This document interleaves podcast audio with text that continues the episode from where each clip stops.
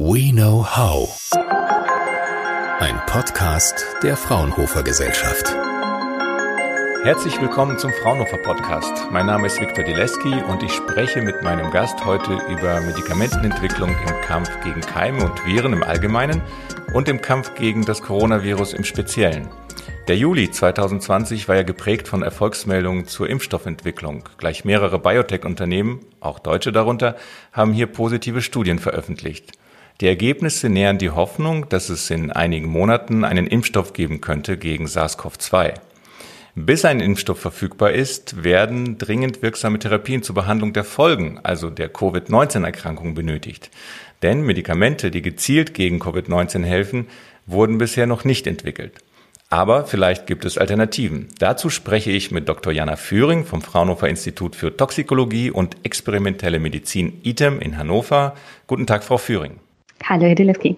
Eine Frage gleich zu Beginn an Sie als Biochemikerin und Expertin, also als Wissenschaftlerin. Teilen Sie die Hoffnung in die Impfstoffentwicklung, die wir in den Medien vermittelt bekommen? Ähm, also Impfstoffe sind jetzt zwar nicht mein ähm, ausgesprochenes Fachgebiet, aber so wie ich die Lage momentan einschätze, denke ich, ich persönlich jetzt nicht, dass es die ultimative Erlösung sein wird oder ähm, der absolute Gamechanger, dass wir damit schlagartig das Virus besiegen können. Ich denke, ähm, das spielen eine ganze Reihe von Faktoren hinein, ähm, über die man noch zu wenig weiß. Ähm, wie effektiv die Impfstoffe sein werden, ob sie bei jeder Person, die geimpft wird, einen vollständigen Schutz erzeugen wie lange dieser Schutz dann anhält.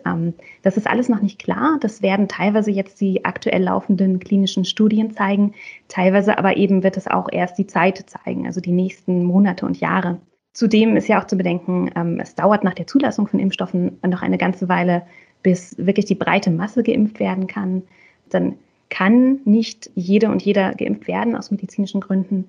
Also ich denke, dass man möglicherweise diese Herdenimmunität vielleicht nicht erreichen kann über einen Impfstoff und dass es eher einer von mehreren Bausteinen sein wird.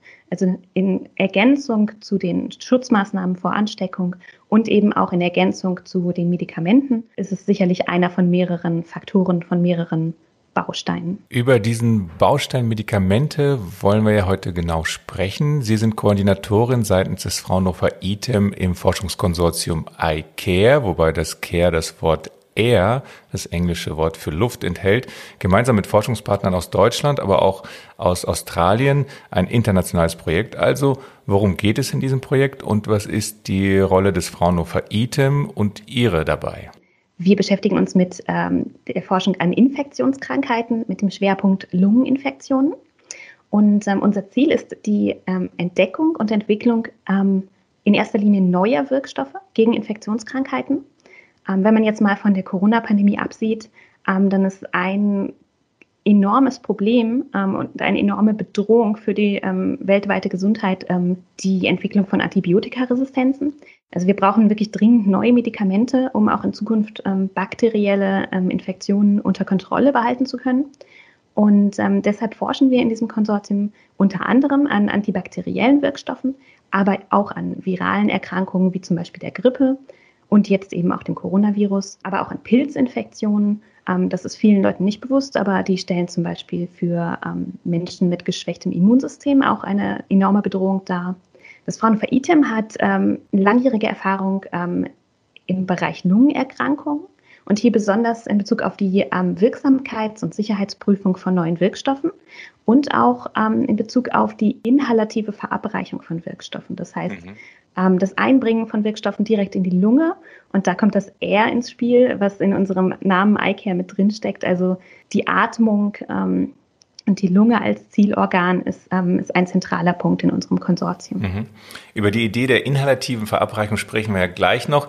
Mich interessiert noch, der Punkt ähm, mit, mit den neuen Krankheiten und neuen Keimen, die Sie erwähnt haben. Ähm, Resistenzen haben Sie erwähnt. Das ist eigentlich ein ganz großes Thema seit Jahrzehnten in deutschen Kliniken, aber auch in Kliniken weltweit.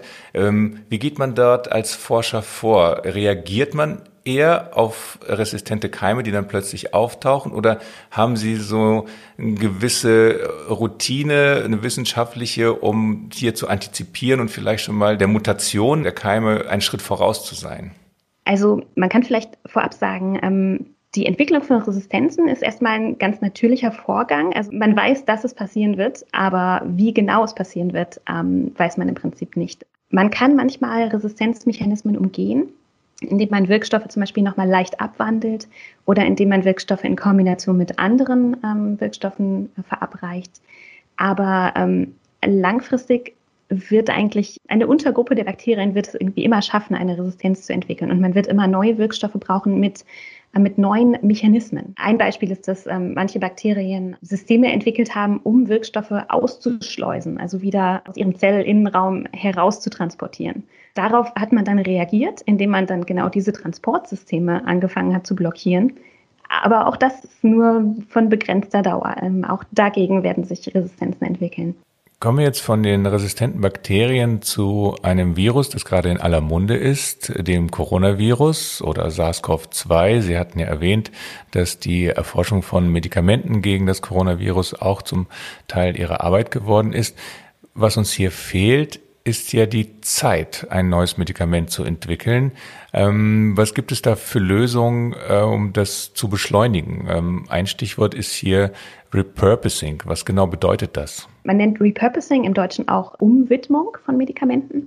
Man testet bereits zugelassene Medikamente, die aber eigentlich gegen ganz andere Erkrankungen entwickelt wurden. Und schaut jetzt, ob sie in, ich sage mal in Anführungsstrichen, zufällig auch gegen das neue Coronavirus wirken. Es gibt da Kandidaten, bei denen diese Vermutung verhältnismäßig naheliegend ist, zum Beispiel antivirale Medikamente, wo man sich vielleicht vorstellen kann, dass die eben, weil sie gegen andere Viren entwickelt wurden, möglicherweise auch gegen dieses Virus ähm, wirken. Aber es sind auch manchmal unerwartete ähm, Kandidaten, die letztendlich, ähm, letztendlich eine Wirkung haben, die einem einfach vorher noch nicht bekannt war. Der große Vorteil dabei ist, ähm, wenn es sich um Medikamente handelt, die bereits auf dem Markt sind. Das bedeutet, sie sind bereits durch die klinische Entwicklung erfolgreich durchgegangen. Und in der klinischen Entwicklung ist das Hauptaugenmerk die Sicherheit des Wirkstoffs. Also generell muss ein Medikament wirksam und sicher sein. Und die klinischen ähm, Prüfungsphasen, die ähm, sind vor allem darauf ausgerichtet, die Sicherheit und die Verträglichkeit im Menschen zu zeigen. Und wenn das schon gegeben ist, dann ist natürlich die Hürde, diesen Wirkstoff jetzt gegen eine neue Krankheit zu testen, ist natürlich viel, viel geringer. Ich gewinne unheimlich viel, also ich spare extrem viel Zeit, ich spare enorm Kosten. Das Risiko ist viel geringer, ähm, dass dieser Wirkstoff noch spät scheitert. Und ähm, ja, ich denke, gerade dieser Zeitfaktor ist natürlich jetzt in der aktuellen Situation von enormer Bedeutung. Nun ähm, kann man ja die Wirkstoffe nicht direkt an den Covid-19-Patienten testen. Das heißt, man muss es simulieren. Ähm, Sie haben ja ein Verfahren entwickelt, um das trotzdem möglichst nah an der Realität testen zu können. Wie gehen Sie da vor? Das Verfahren, was Sie da ansprechen, ähm, das sind die sogenannten Präzisionslungenschnitte. Ähm, das ist ein Gewebekulturmodell. Dabei stellen wir hauchdünne Schnitte aus echtem menschlichen Lungengewebe her. Und ähm, das funktioniert so, dass das Fraunhofer ITEM mit verschiedenen Krankenhäusern in Hannover kooperiert. Und wenn dort beispielsweise einem Patienten ein Lungentumor entfernt wird, dann wird bei einer solchen Operation immer auch ein kleiner Anteil gesunden Gewebes mit entnommen.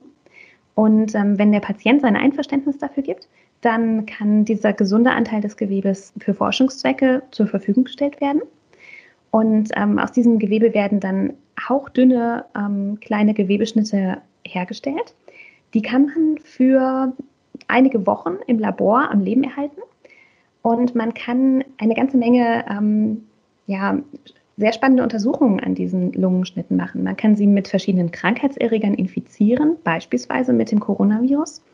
Ähm, man kann dann äh, den Infektionsverlauf untersuchen. Man kann auch die Wirksamkeit von Medikamentenkandidaten testen. Und ähm, das Besondere an diesen Lungenschnitten ist, dass sie nicht nur aus einer Zellart bestehen, wie das bei Zelllinien der Fall ist, sondern sie enthalten eben alle Zelltypen, die auch normalerweise in der Lunge vorkommen, inklusive Zellen des Immunsystems.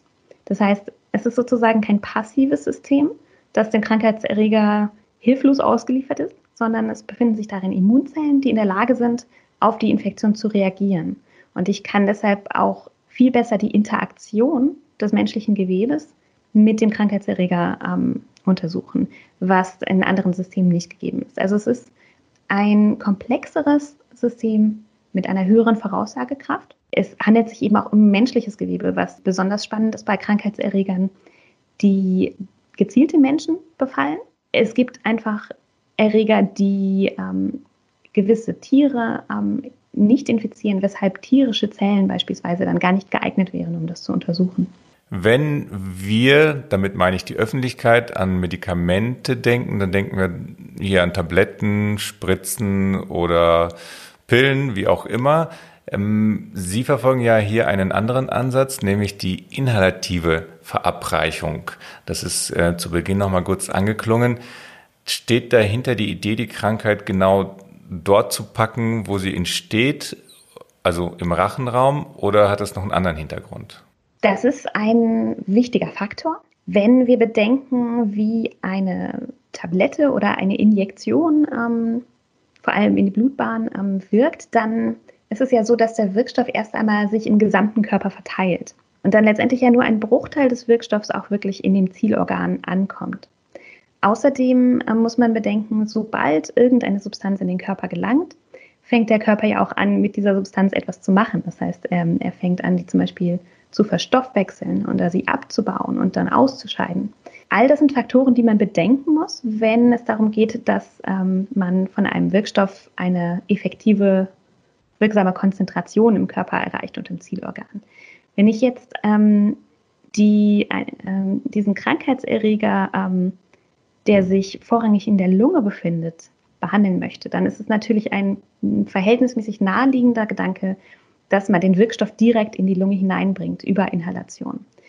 Ich könnte dadurch höhere Konzentrationen des Wirkstoffs in diesem Organ erreichen. Ähm, das hat wiederum verschiedene Vorteile. Ich schaffe es dann möglicherweise erfolgreich, die Krankheit zu therapieren mit weniger Wirkstoff, was gerade in so einer Pandemie, wo gleichzeitig viele Patienten erkranken, sinnvoll sein kann, also sparsam mit dem Wirkstoff umzugehen. Das sparsame Umgehen mit dem Wirkstoff kann aber auch den Vorteil haben, dass, ähm, dass ich die Nebenwirkungen, die im Rest des Körpers entstehen können, vielleicht minimieren kann, weil ich gar nicht den gesamten Körper dem Wirkstoff aussetze von Anfang an, sondern weil ich ihn eben nur in das Zielorgan bringe.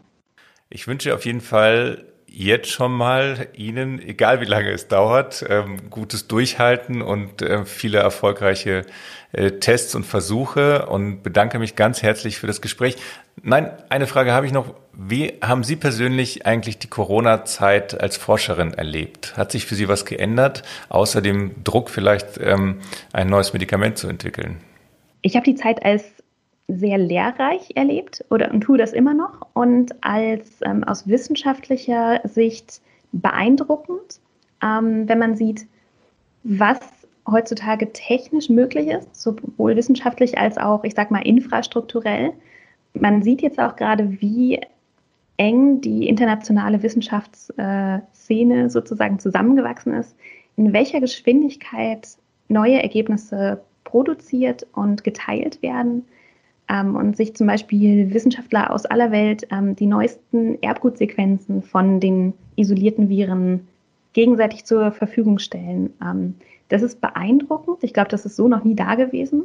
Man wird der Informations- und Wissensflut, die da gerade generiert wird, eigentlich nicht Herr. Das ist eine, eine wissenschaftlich gesehen eine beeindruckende Situation. Und ähm, man sieht aber auch, wie, wie klein die Welt geworden ist und wie zum Glück ähm, Wissenschaftler aus aller Welt ganz, ganz eng zusammenarbeiten. Und ich glaube, das ist ähm, nötig in dieser Situation. Und aber ähm, es stimmt mich hoffnungsvoll, dass, genau, dass es genau so abläuft.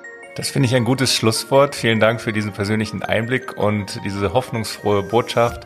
Das war der Fraunhofer Podcast. Wir sprachen heute mit Frau Dr. Führing vom Fraunhofer ITEM über Medikamentenentwicklung generell gegen Keime und Viren und im Speziellen natürlich über Medikamentenentwicklung im Kampf gegen Corona bzw. Covid-19. Herzlichen Dank an Sie für Ihre Zeit, Frau Dr. Führing.